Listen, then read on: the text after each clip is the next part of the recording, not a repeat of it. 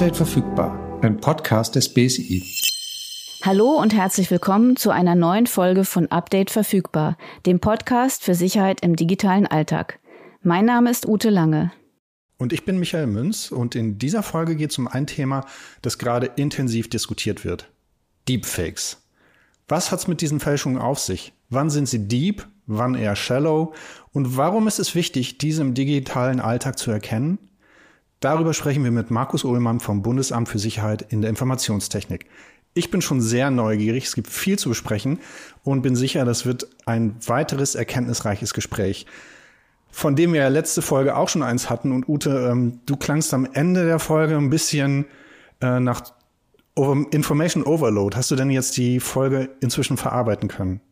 Ja, wir hatten ja Emanuel und Tim zu Gast, zwei Hacker, die auf der guten Seite der Macht stehen, also ihr Wissen über die Hintergründe von vielen der Angriffe, die wir besprochen haben, für das äh, ja, Allgemeinwohl, würde ich mal sagen, nutzen. Und das war einer der Aspekte, der für mich hängen geblieben ist, dass sie eben eine Motivation haben, dieses, äh, diese Fähigkeiten, mit denen Hacker destruktiv arbeiten, für das andere zu nutzen, nämlich um Dinge zu erkennen, nachzuvollziehen, was bei Angriffen oder bei Hacks passiert und dann eben auch aufzuklären. Also nicht nur uns im Podcast, sondern ihr Umfeld, ihre Kunden im Bekanntenkreis, also dass wir alle besser geschützt sind. Das ist bei mir hängen geblieben. Und ähm, dann das Letzte, so ziemlich am Ende, ich glaube, Emanuel hatte das gesagt, Kopf und Kontext. Das konnte ich mir gut merken, dass ähm, passt beispielsweise die E-Mail oder die SMS, die ich jetzt lese, in meinen Kontext? Also ist das eine Firma, bei der ich bestelle? Ist das eine Bank, bei der ich ein Konto habe? Ist die Person mir vielleicht bekannt?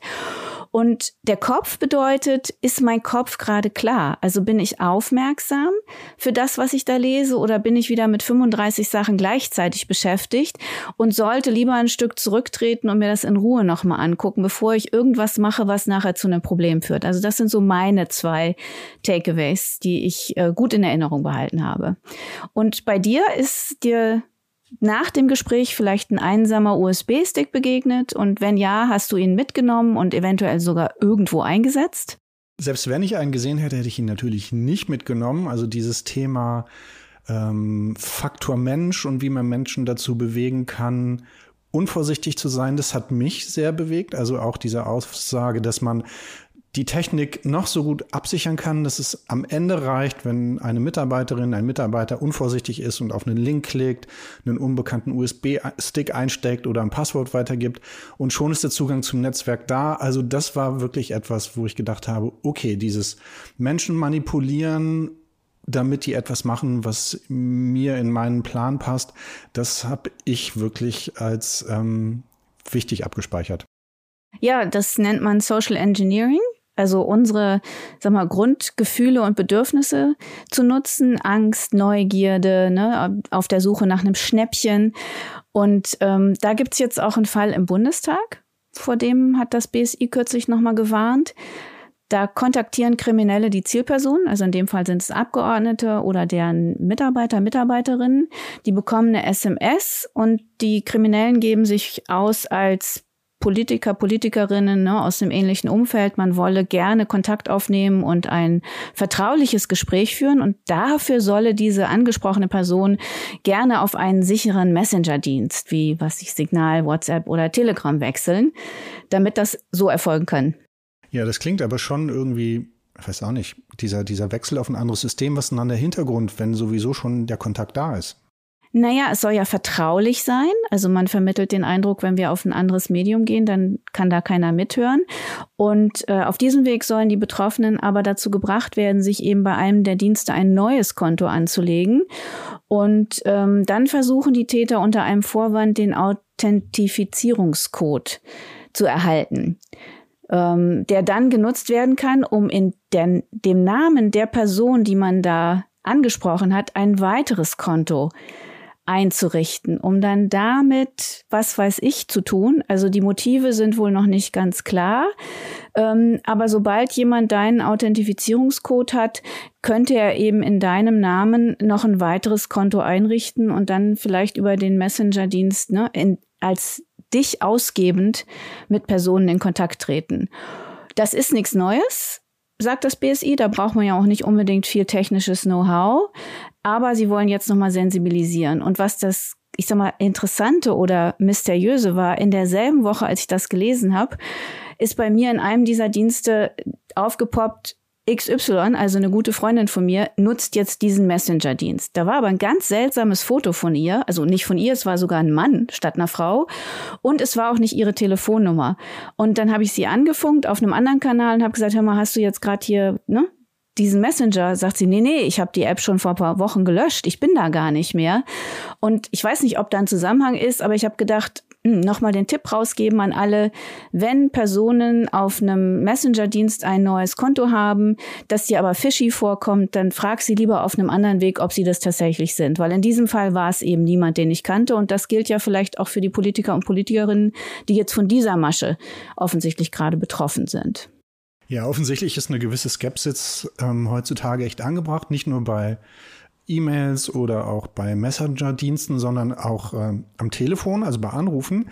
Die Bundesnetzagentur verzeichnet nämlich einen erheblichen Anstieg von Beschwerden über Fake-Anrufe vermeintlicher Polizeibehörden. Äh, die Bundesnetzagentur erhält Hinweise darauf, dass Verbraucherinnen und Verbraucher Anrufe im Namen von Europol oder eben anderen vermeintlichen internationalen Polizeibehörden wie Interpol oder FBI erhalten und hat im Juni mehr als 7600 Beschwerden verzeichnet. Im Vergleich dazu zu Anfang des Jahres ging die Zahl gegen Null. Also da ist jetzt gerade richtig viel los. Welche Masche verbirgt sich dahinter? Also wer ist praktisch die Zielgruppe und was soll damit erreicht werden? Also Ziel der Anrufe sind offensichtlich ältere Menschen. Da klingelt dann das Telefon und bei Annahme des Anrufes ist eine Bandansage zu hören. Und da wird man dann aufgefordert, dass man auf, der, ähm, auf dem Tastenfeld die Eins drückt, um dann weitergeleitet zu werden. Also eigentlich so ein Vorgehen, was man ja auch so aus Warteschlangen und so kennt. Und nach Drücken der Taste erfolgt eine Weiterleitung zu einer Person, die teils in englischer Sprache zur Herausgabe persönlicher Daten oder zur Überweisung von Geld auffordert. Was auch fies ist, ist, dass die Absenderkennung der Anrufe ähm, deutsche Rufnummern sind. Da ist was manipuliert worden.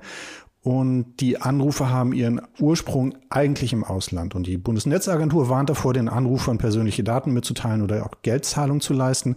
Stattdessen Anruf beenden, Aufforderung, eine Taste zu drücken, zu ignorieren und damit auch dokumentiert wird, dass so etwas passiert, Anzeige bei der örtlichen Polizeidienststelle stellen, damit solche Anrufe auch erfasst werden können.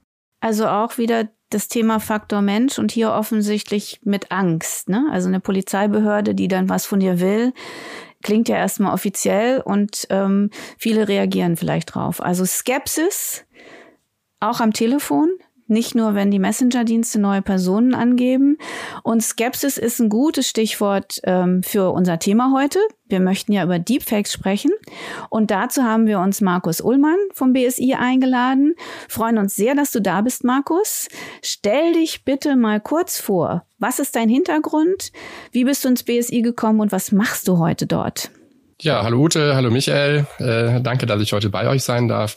Ähm, gerne sage ich was dazu. Also ich bin von Hause aus Elektroingenieur ähm, und ähm, Anfang 1991 wurde das BSI gegründet und im Vorfeld wurden halt ähm, Kolleginnen und Kollegen gesucht und IT-Sicherheit war für mich vollkommen neu, total spannend und ich gehe immer auf spannende Sachen. Dachte ich, das wäre doch mal ein Thema für dich und so habe ich mich dann beim BSI beworben. Ähm, man hat mich genommen und ähm, ich hatte mir eigentlich gar nicht vorgestellt, dass ich so lange beim BSI bleibe. Das war eigentlich gar nicht geplant, aber ähm, ich fühle mich dort eigentlich sehr wohl und habe wirklich mit sehr spannenden Themen zu tun. Jetzt mittlerweile über 30 Jahren. Ähm, und äh, mittlerweile darf ich auch ein, ähm, eine Gruppe leiten, ein Referat heißt das ja bei uns. Und wir haben so Themen von Blockchain, digitales Zentralbankgeld, ähm, über ähm, autonomes Fahren, Angriffe auf autonome Fahrfunktionen bis hin zu biometrischen Systemen und Deepfakes. Und da schließt sich vielleicht so ein bisschen der Kreis halt für das Gespräch heute. Und ähm, wenn ich das mal so ein bisschen umschreiben darf, ähm, wir ähm, gestalten durch Angriffe und kaputt machen. Ähm, und das ist immer unser Einstieg. Ähm, es ist aber kein Selbstzweck sondern am Ende des Tages wollen wir einfach die Systeme verstehen, ähm, Schwachstellen verstehen und dann im nächsten Schritt halt ähm, Anforderungen definieren und Prüfkriterien ähm, definieren, damit wir am Ende des Tages auch zu besseren und sicheren Systemen kommen. Das ist sozusagen immer unser Regelkreis. Erst kaputt machen und dann gucken, wie man es besser machen kann.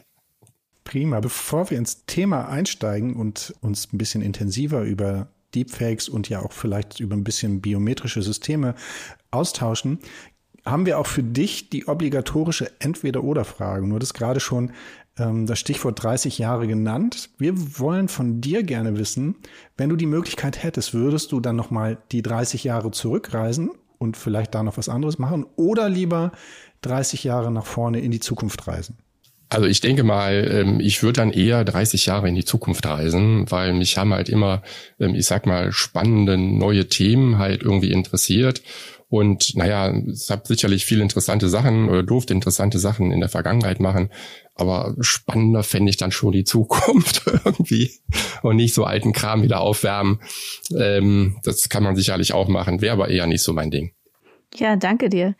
Äh, wir bleiben mal in der Gegenwart jetzt heute, weil das Thema Deepfakes hat ja doch einige Aufmerksamkeit äh, in den Medien erregt und vielleicht auch bei dem einen oder anderen Zuhörer, Zuhörerin ähm, Interesse geweckt.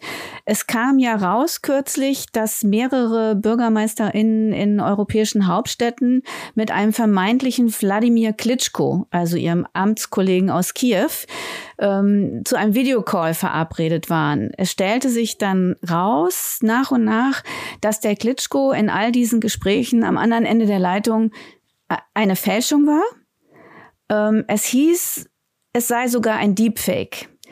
Kannst du mit deinen Kenntnissen ein bisschen beleuchten, was da genau passiert ist? Also ich versuche das ähm, und sage aber zu Beginn einschränkend, ähm, wir haben jetzt selber keine Quellinformationen, äh, dass wir uns das selber anschauen konnten, sondern ich kann quasi jetzt auch nur berichten, ähm, was wir sozusagen über die Medien mitbekommen haben, insbesondere auch Investigativjournalist Daniel Laufer. Und das klang für uns eigentlich, was er so analysiert hat, relativ schlüssig. Und ähm, was wir verstanden haben, war, dass ähm, die Staatskanzlei ähm, angefragt worden ist für ein Interview.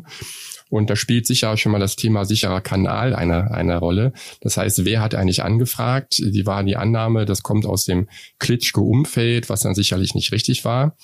Ähm, und ähm, was wohl, ähm, was wir wissen ist, dass Herr Klitschko mit dem ukrainischen Journalisten Gordon im April ähm, ein Videocall durchgeführt hat. Und dieser Call ist irgendwie öffentlich gestellt worden. Das heißt, ist irgendwie verfügbar. Und ähm, der ähm, ARD-Journalist hat von der Staatskanzlei ähm, von dem Gespräch fünf Fotos bekommen. Also die haben das nicht komplett aufgezeichnet, sondern angeblich äh, nur fünf Fotos gemacht, also quasi Momentaufnahmen aus diesem äh, Videocall. Und ähm, er konnte nachweisen, dass alle fünf ähm, äh, Fotos sozusagen inklusive Kontext in dem Video aus dem April drin stecken. Da sind auch keine Veränderungen gemacht worden, so dass jetzt eigentlich die große Annahme ist, dass man dieses, sich dieses alte ähm, Videocall vom April hergenommen hat und hat dort ähm, Frames rausgeschnitten, die so sozusagen ja zusammengefügt ähm, offline und nachher abgespielt. Und ähm, in Vergleich und wenn man dann sozusagen noch vielleicht irgendwelche Bildstörungen ähm, dort mit einbaut, die vielleicht so einen schlechten Kanal ähm, simulieren sollen, dann ist das vielleicht schon mal die erste Technik. Und ähm, dann zur Audiospur kann ich jetzt nicht so viel sagen ähm, was dort eigentlich passiert ist. Ich habe aber gehört, dass wohl ein ähm, ähm, Übersetzer mit eingebunden war. Ich weiß nicht genau, ob das stimmt. Und das macht dann auch deutlich, wieso, ich sag mal, dass äh, die Synchronisierung zwischen Sprache und dann sag mal Mundbewegung und dann der, der, der Sprachausgabe nicht als ein möglicher Fake aufgefallen ist, weil ich sag mal, in einem normalen Video ähm, muss ja sozusagen die Mundbewegung zur Sprache passen. Und wenn man dann sozusagen ein, ein ja, Zwischenhändler äh, dort einschaltet, dann ist von vornherein klar, dass das nicht synchron sein muss oder kann, weil ein anderer spricht. Das heißt, so eine Frage, ähm, das war von daher gesehen kein Deepfake, sondern eine andere Manipulation. Ähm, aber ich glaube, das Entscheidende ist weniger die Frage, war es ein Deepfake oder ein anderer Fake? Es war einfach ein Fake und ähm, die Bürgermeisterin oder die ähm, Staatskanzlei in Berlin, äh, Senatskanzlei sind darauf reingefallen und ich glaube, das ist eigentlich die wesentliche Message. Ähm, sozusagen sind jemanden auf den Leim gegangen. Also spielt in diesem Fall, ist es gar keine, also es ist natürlich auch technisch interessant zu hören, wie das gemacht worden ist, aber es ist eigentlich auch mehr ein Beispiel für Social Engineering, also dass über bestimmte Methoden, Kommunikation Menschen dazu bewegt worden sind, den Termin anzunehmen und ja nicht nur in Berlin, sondern ja auch in anderen Städten, wie wir mittlerweile wissen. Ja, genau. Also diese Komiker Wovan und Lexus, ähm, ähm, die ja irgendwie, hat man auch ein bisschen recherchiert, ähm, wohl von ein, oder für eine Gazprom-Tochter ähm, arbeiten, dieses YouTube ähm, sind wohl bezahlt worden ähm, dafür ähm, und scheinen sich das halt irgendwie zum Ziel zu machen, westliche Politiker ähm, auf den Arm zu nehmen.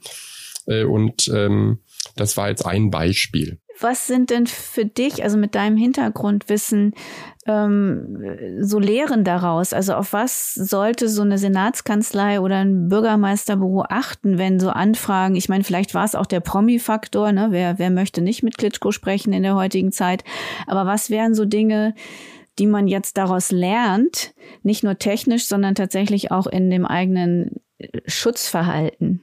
Ja, das, das habt ihr eigentlich ganz zu Beginn schon mal ähm, angesprochen und das ist hier nicht anders, ähm, überhaupt mal zu prüfen, ob das eine valide Anfrage ist und ob die Anfrage halt wirklich ähm, sozusagen ähm, aus dem Vitali Klitschko oder Klitschko-Umfeld kommt. Ne, vielleicht nochmal auf einem zweiten Kanal rückfragen, ist das wirklich so? Seid ihr es wirklich? Ne, das einfach nochmal ähm, ähm, verifizieren. Ähm, genau, das ist, glaube ich, ähm, so der, der springende Punkt. Nach Möglichkeit, Möglichkeit im Vorfeld zu klären, ähm, spreche ich da mit einer vertrauenswürdigen Quelle oder setze ich jemandem auf?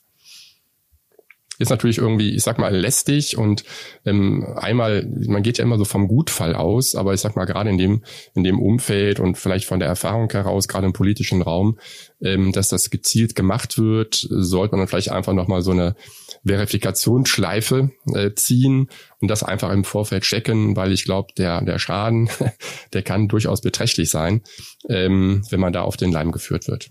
Über die Schäden, die durch solche Geschichten auftreten können, würden wir gleich auch gerne nochmal mit dir sprechen. Aber zuerst würde ich gerne von dir wissen, mit deinem Hintergrund, den du so hast, und als du dann gehört hast, dass es ein Deepfake hätte sein können, hast du gedacht, kann gut sein, oder hast du gleich gedacht, das kann ich mir nicht vorstellen, dass das jemand so auf die Kette kriegt?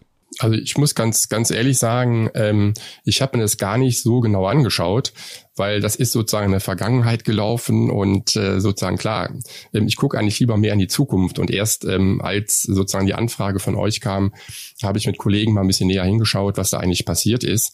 Aber grundsätzlich muss man schon sagen, ähm, ich äh, würde das auf keinen Fall ausschließen, ähm, dass so etwas grundsätzlich nicht als Deepfake äh, passieren könnte, weil wir sind auch dort ähm, ganz praktisch unterwegs ähm, im Umfeld von Deepfakes, sowohl ähm, was die Videospur angeht, ähm, als auch Audio, synthetisch Audio für eine Zielperson hin zu adaptieren. Ähm, und also sprich, dass ich hier spreche, aber klingen so wie du, Ute, oder du wie Michael, ähm, auch immer wieder unter dem Gesichtspunkt, ähm, das sozusagen als Angriff erstmal oder dieses Bedrohungspotenzial zu fassen. Was geht eigentlich mit Tools, die wir auch, ähm, wir nutzen nur öffentlich verfügbare Tools, die wir heute haben, um dann im nächsten Schritt ähm, zu klären oder zu analysieren, ähm, was kann man eigentlich heute tun, um so etwas automatisiert zu erkennen, weil da muss es ja hingehen.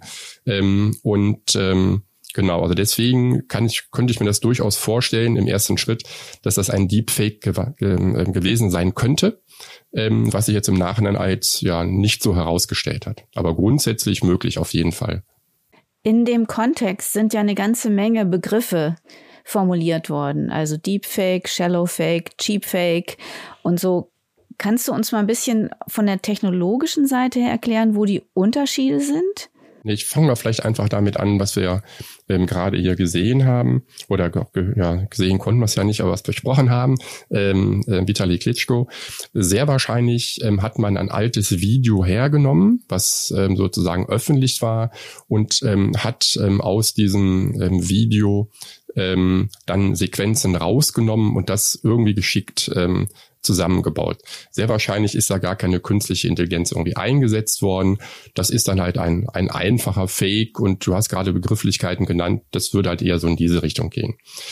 Deepfake ist irgendetwas, ähm, und das, da kommt der Name Deep her, wo man ähm, tiefe und neuronale Netze einsetzt. Tief für Deep, für tief. Also relativ komplexe neuronale Netze, die man dann für eine Aufgabe ähm, trainiert. Also das Funktionsverhalten dieser tiefen neuronalen Netze trainiert man. Ähm, äh, Stichwort ist maschinelles Lernen. Und Deepfakes bedeutet, dass man letztendlich auch tiefe neuronale Netze verwendet hat, um den Angriff durchzuführen. Das heißt, wenn wir jetzt beispielsweise für dich, Ute, ein Audio-Deepfake machen wollten, dann bräuchten wir ähm, eine Sprachausgabe von dir, möglichst lange, viele, viele Minuten und ähm, in ein vortrainiertes Audiosystem. Ähm, das würden wir mit deinen Sprachsamplen äh, weiter trainieren oder auf, deine Person trainieren. Und dann gibt es zwei Klassen von Systemen. Die einen sind ähm, Voice Conversion Systeme. Dann wird der Michael sprechen und klingt so wie du, wenn das Zielsystem auf dich trainiert ähm, wäre. Ähm, genau. Und die zweite Geschichte sind Text-to-Voice. Das heißt, ich gebe dem System eine, eine Textnachricht, also wirklich Text, und ähm, das System würde dann, wenn es auf dich trainiert ist, aus dem Text synthetische Sprachausgabe machen ähm, für deine Person. Und ähm, wir beobachten ähm, das seit, ja, ich sag mal, circa zwei Jahren, also im Wesentlichen frei verfügbare Tools, ähm, ähm, die man sozusagen einfach frei nutzen kann ähm, und muss einfach sagen, vor einem guten Jahr war es noch sehr schwierig, dass ähm, diese in der in der Sprach synthetischen Sprachausgabe überhaupt Emotionen drin seien. Die, die klangen sehr sehr monoton. Das ist über das letzte Jahr schon deutlich besser geworden. Also ein Techni würde ich sagen, Mensch, wunderbar, die Entwicklung schreitet voran. Ähm, wenn man so ein bisschen hinter Richtung Gefahrenpotenzial schaut, man sagen, verdeut nochmal, das wird, klingt immer authentischer und kann wirklich zur realen Gefahr werden, ähm, sozusagen für jemand, der einfach nachher nicht mehr unterscheiden kann, ob das noch, ja, wahre Stimme ist oder synthetisch erzeugt ist. Bevor wir über dieses Thema Sprache sprechen, weil das ja auch in so mittlerweile schon fast alltäglichen Anwendungen wie Sprachassistenten zur, zur, zum Tragen kommt, würde ich dann gerne noch mal kurz das Thema Deepfakes beziehungsweise Manipulation von Bild und Ton insoweit versuchen zu kategorisieren, dass wir sagen, es gibt halt wie in diesem Klitschko-Fall, dass man halt vorhandenes Material zusammengeschnitten hat in einer neuen Kombination und noch eine Audiospur oben drauf gelegt hat, um sozusagen die Spuren des Bestehenden zu verwischen. Dann kennen wir ja auch alle diese Bahnansagen, die ja so klingen, als hätte man vorgefertigte ähm, Elemente wie der Zug fährt von Gleis 7 äh, um 17 Uhr und hat Verspätung, ähm, dass die neu zusammengefügt werden. Und das sind ja diese eher emotionslosen ähm, Anwendungen, von denen du vorhin sprachst. Ähm, und die Königsklasse, habe ich jetzt so verstanden, ist ein System, das wirklich dann auch ähm, im, im, im besten Falle oder im technisch herauskragendsten Falle auch spontan reagieren könnte auf auf, auf Fragen oder auf Input, auf Gesprächsinhalte, die dann halt ähm, in so einer Situation auftreten. Ja, das wäre, glaube ich, dann noch ein Schritt weiter. Ähm, was ich versucht habe ähm, zu erläutern, war, dass es halt heute frei verfügbare Systeme gibt, die man, ähm, also Sprachausgabesysteme nenne ich sie einfach mal, die man auf eine Zielperson trainieren kann. Und ähm, dann kann ich entweder ich spreche hier sozusagen in das System hinein, dann wird ein Voice Conversion gemacht, also die Sprache zur Laufzeit ähm, ähm, synthetisch ausgegeben von der Ute. Das heißt, ich spreche sozusagen in das Mikro rein, diese Sprache wird dann in das äh, tiefe neuronale Netz gefüttert und ähm, da ist dann sozusagen auch eine Tonausgabe am Ende dabei und da kommt dann gesprochene Sprache von Ute raus. Wenn das mein Ziel ist, das zu tun, kann ich das tun, ja. Das heißt, du könntest mir Dinge in den Mund legen, die ich vielleicht niemals sagen würde oder die auch für mich nicht unbedingt mit einer positiven Resonanz belegt wären. Wenn wir über diese Technologie, du hast ja gesagt, da ist im letzten Jahr gerade bei diesen Sprachsystemen ein, Sprung äh, passiert. Wer verfügt denn zur heutigen Zeit, wenn wir jetzt nochmal auf das Klitschko-Beispiel zurückgeben, über die Fähigkeiten oder auch, äh, ich sag mal, die Tools, die vielleicht dann nicht so frei zugänglich oder kostengünstig sind, um sowas herstellen zu können. Also gibt es das schon oder ist es Zukunftsmusik und wir sind alle nur bei dem Begriff immer gleich alarmiert? Ähm, nein, das gibt es. Ähm, und zwar gibt es auch ähm, eine Reihe von Open Source Tools, ähm, die Sie verwenden können. Und ähm, äh, mit solchen ähm, Open Source Tools arbeiten wir selber auch ähm, und verbessern die sozusagen mit unseren Möglichkeiten. Und ich sag mal, wir haben vor anderthalb Jahren angefangen, äh, sozusagen in diese Technologie einzusteigen, sowohl was die Videomanipulation angeht, als auch die Audiomanipulation. Und wir hatten vorher, ich sag mal klar, wir sind alle IT-Sicherheitsexperten für alle möglichen Bereiche ähm, und hatten bisher mit dieser Technologie auch keine Berührung. Also sind quasi eingestiegen und ich denke mal, heute sind wir schon ganz gut unterwegs. Und das heißt, jemand, ähm, der sozusagen die Zeit aufbringt ähm, und also die, die Ressourcen dafür hat, ähm, könnte das vergleichbar tun wie wir die Tools, die man sozusagen grundlegend dafür braucht, die sind öffentlich verfügbar und es gibt halt ähm, einfach Forschungscommunities ähm, sozusagen, die äh, diese Thematik weiter vorantreiben. Und das ist ja zunächst einmal nicht so, dass das grundsätzlich erstmal schlecht ist sondern es gibt ja durchaus ähm, sozusagen Überlegungen, vielleicht in der Filmindustrie, sie wollen einen Film drehen und ähm, der ähm, Schauspieler, der vielleicht gerade eingesetzt werden soll, hat vielleicht eine Covid-Erkrankung, kann nicht sprechen, so, das wollen sie aber trotzdem sozusagen das, das weiter bearbeiten. Also ich denke mal, es gibt ganz legale ähm, Einsatzmöglichkeiten äh, sozusagen für diese Technologie. Ähm, interessant wird's halt immer dann, wenn sie halt missbraucht wird. Und das kann man mit allem machen. Das können sie auch mit dem, Brot, mit dem Brotmesser zu Hause machen, ähm, wo man normalerweise halt Brot mitgeschnitten wird. Und natürlich kann man das auch anders verwenden. Und ähm, so ist das halt quasi hier vergleichbar auch.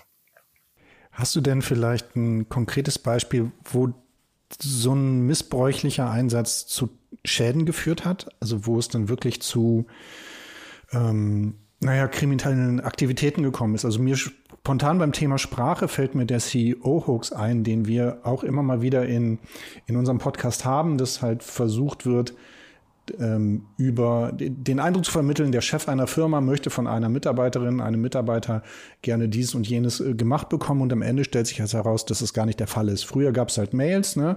Liebe Kollegin, überweisen Sie bitte 27.000 Euro auf mein Konto.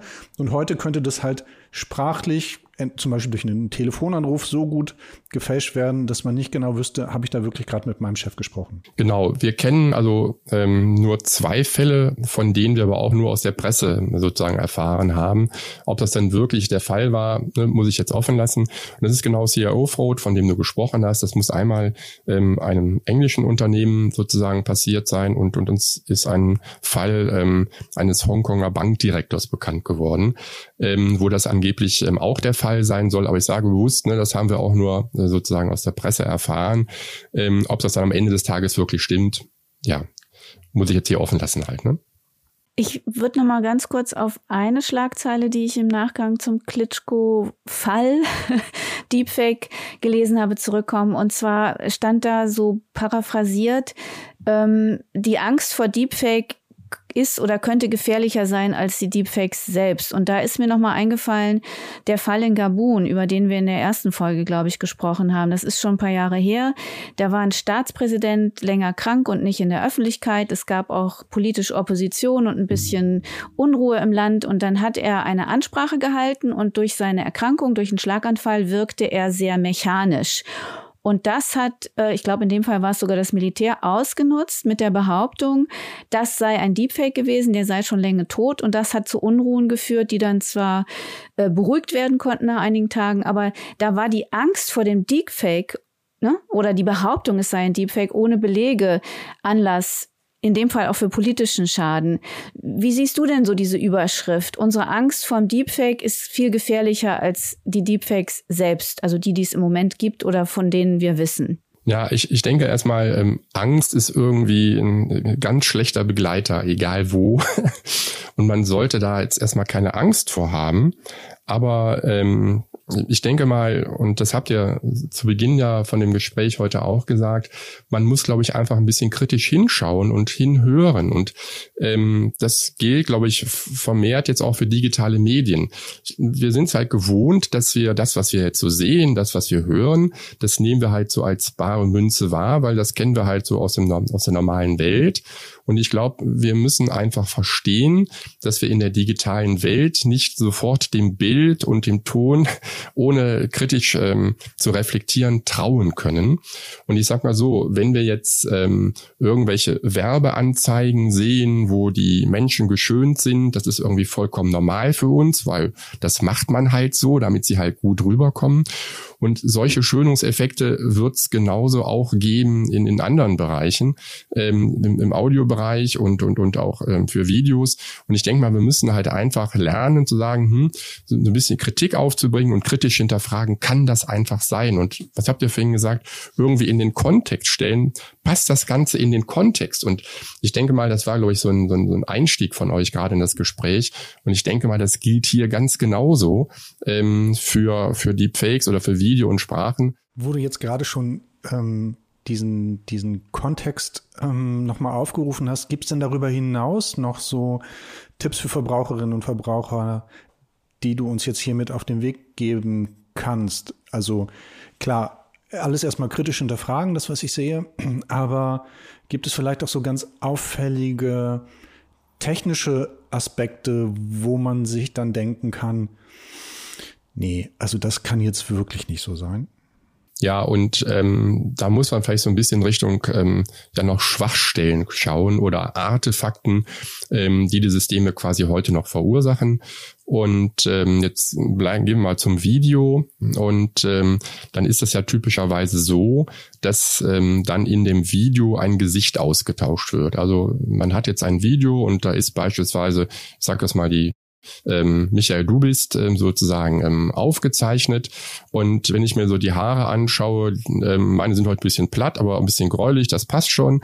Ähm, Gesicht ist ein bisschen unterschiedlich, aber dann würde sozusagen dein Gesicht beispielsweise durch meins ausgetauscht. So, und dann ist halt immer interessant, sind die Randbereiche ähm, sozusagen zwischen dem, dem ähm, meinem Gesicht und deinem Altgesicht und die Übergänge zu den Haaren und wie sieht das denn hier unten am Hals aus? Ähm, einmal so Geschichten. Dann, was vielfach Schwierigkeiten macht, das sind äh, die Abbildung der Zähne. Das heißt, da musst du mal auf die Zähne schauen, wirken die echt oder siehst du dann nur noch Zahnstümpfe? Ähm, das wäre halt irgendetwas. Und wenn man dann weiterschaut, dann ähm, sozusagen, dann schaut man auch so ein bisschen auf die Synchronität von ähm, der sozusagen Mundbewegung bei der Sprache und kann das sozusagen zur Sprache irgendwie passen? Ist das irgendwie synchron oder zeitverzögert? Ähm, das wären eigentlich so, so Punkte, ähm, die man halt ähm, Zuhörer mitgeben könnte, um so mit ihren Möglichkeiten zu gucken, klingt das und sieht das irgendwie echt aus oder sind da irgendwelche komischen Artefakte im Bild, ähm, die mich halt irgendwie stutzig werden lassen sollten? Ich würde gerne nochmal auf dein äh, Kaputtmachen und wieder aufbauen zurückkommen vom Anfang. Also es klang ja auch so, als ob euch das ziemlich viel Spaß macht. Ich sehe dich jetzt gerade auch wieder hier lächeln. Ähm, was war denn so das schönste Kaputtmachen und wieder aufbauen und was habt ihr da für digitale oder IT-Sicherheit daraus gelernt, von dem wir auch profitieren? Jetzt muss ich so, so ein bisschen, bisschen nachdenken. Ähm, aber vielleicht jetzt in dem, in dem Kontext ähm, von ähm, Deepfakes. Ähm, wir haben natürlich, wenn wir diese ähm, Fakes machen, immer das Problem, jetzt Personen zu finden, äh, die bereit sind, ähm, sozusagen diesen Spaß, dass er erstmal ein Spaß ist oder äh, mitzumachen. Ähm, und ähm, dann war es halt unser Präsident, den wir ähm, finden konnten und ähm, der sozusagen das dann mit uns zusammen gemacht hat ähm, und wir sozusagen Tonaufnahmen von ihnen aufnehmen konnten, um das nachher synthetisch erzeugen zu können. Das war schon ganz interessant. Also falls ihr mal wieder einen Probanden braucht, also Ute und ich sind bestimmt gerne dabei, weil wir dann ja auch in einer der späteren Folgen ja vielleicht das nochmal aufgreifen können und einfach mal schauen können, was da so geht. Und vielleicht finden wir auch irgendwann eine Möglichkeit, den Podcast dann über euch dann einfach synthetisch zu produzieren. Da müssen wir mal schauen. Herzlich gerne, nehmen wir gerne an. Super, danke dir bis hierhin. Also dann sprechen wir auf jeden Fall nochmal, wenn es darum geht, unsere, unsere Stimmen aufzuzeichnen. Für uns war da ähm, wirklich viel drin. Und ich glaube, wir können auch schon mal als Fazit festhalten, dass diese äh, Beachtung beider Bereiche, also das, das, was versucht gerade jemand mit mir zu tun oder mir zu vermitteln, aber auch ähm, die technischen Hintergründe und Möglichkeiten zu kennen, das war, glaube ich, jetzt äh, für mich sehr deutlich an diesem Gespräch, was ich bei den nächsten Videoaufnahmen oder auch Tonaufnahmen, die ich mir anhöre oder ansehe, auf jeden Fall berücksichtigen werde. Ute, für dich dein Takeaway heute? Ja, es ist wieder der Faktor Mensch. Also, und ich glaube, das hatten wir schon öfter, wenn es zu unwahrscheinlich klingt, um wahr zu sein, dann ist es das wahrscheinlich auch. Also, und äh, das, was wir ähm, ja auch schon öfter hatten, ist so ein bisschen eine Skepsis beziehungsweise ein kritisches Hinterfragen, wie du es auch gesagt hast, Markus. Ne? Also nochmal prüfen, wie ich da mit meiner Freundin, bist du wirklich jetzt auf dem Messenger-Dienst, es kommt mir komisch vor oder ne, ist das wirklich die Person, die mich da anspricht und mir jetzt ein Mega-Deal anbietet oder das super Schnäppchen. Also diese menschlichen Gefühle durch so ein, so ein Zwischenschritt, ne? vielleicht einmal kurz durchatmen und nachdenken, das habe ich wieder mitgenommen. Vielen, vielen Dank, Markus. Ich fand das sehr, sehr spannend. Also auch was was alles schon möglich ist. Und wie du sagst, es ist ja nicht alles nur schlecht. Wir gewinnen ja auch eine ganze Menge Möglichkeiten in vielen Bereichen. Du hast uns einige davon vorgestellt. Ja, herzlichen Dank. Und äh, damit sind wir auch schon bei der nächsten Folge. Michael, was haben wir für nächsten Monat vorgesehen? Für nächsten Monat haben wir anlässlich der Gamescom das Thema Gaming vorgesehen. Da schauen wir uns auch nochmal genauer an, wie Gaming und Sicherheit zusammengehen. Wer sich da schon mal vorab schlau machen wollte, wir haben im vergangenen Jahr dazu schon eine Folge aufgenommen, die super spannend war und greifen das Thema jetzt im August noch einmal auf. Ja, und all das, was äh, das BSI an Infos zu Deepfakes und ähm, Sprachfakes hat, packen wir in die Show Notes, wer das nochmal nachlesen möchte und vielleicht auch den Spaß von Markus mit dem Präsidentenvideo nachvollziehen möchte. Ich glaube, das ist auch verfügbar. Und bis wir uns wieder hören, ähm, liked und folgt. Update verfügbar auf euren Podcast-Plattformen, so verpasst ihr keine Folge. Und wie Michael schon eingeladen hat, könnt auch gerne Ältere nochmal nachhören.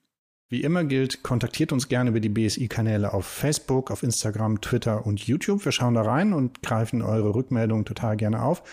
Oder schickt uns eine Mail an bsi.bsi.bund.de. Wir freuen uns auf Post. Immer auf allen Kanälen.